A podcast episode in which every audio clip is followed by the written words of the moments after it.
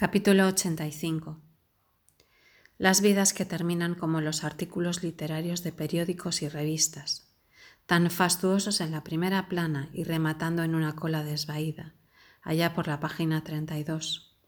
entre avisos de remate y tubos de dentífrico.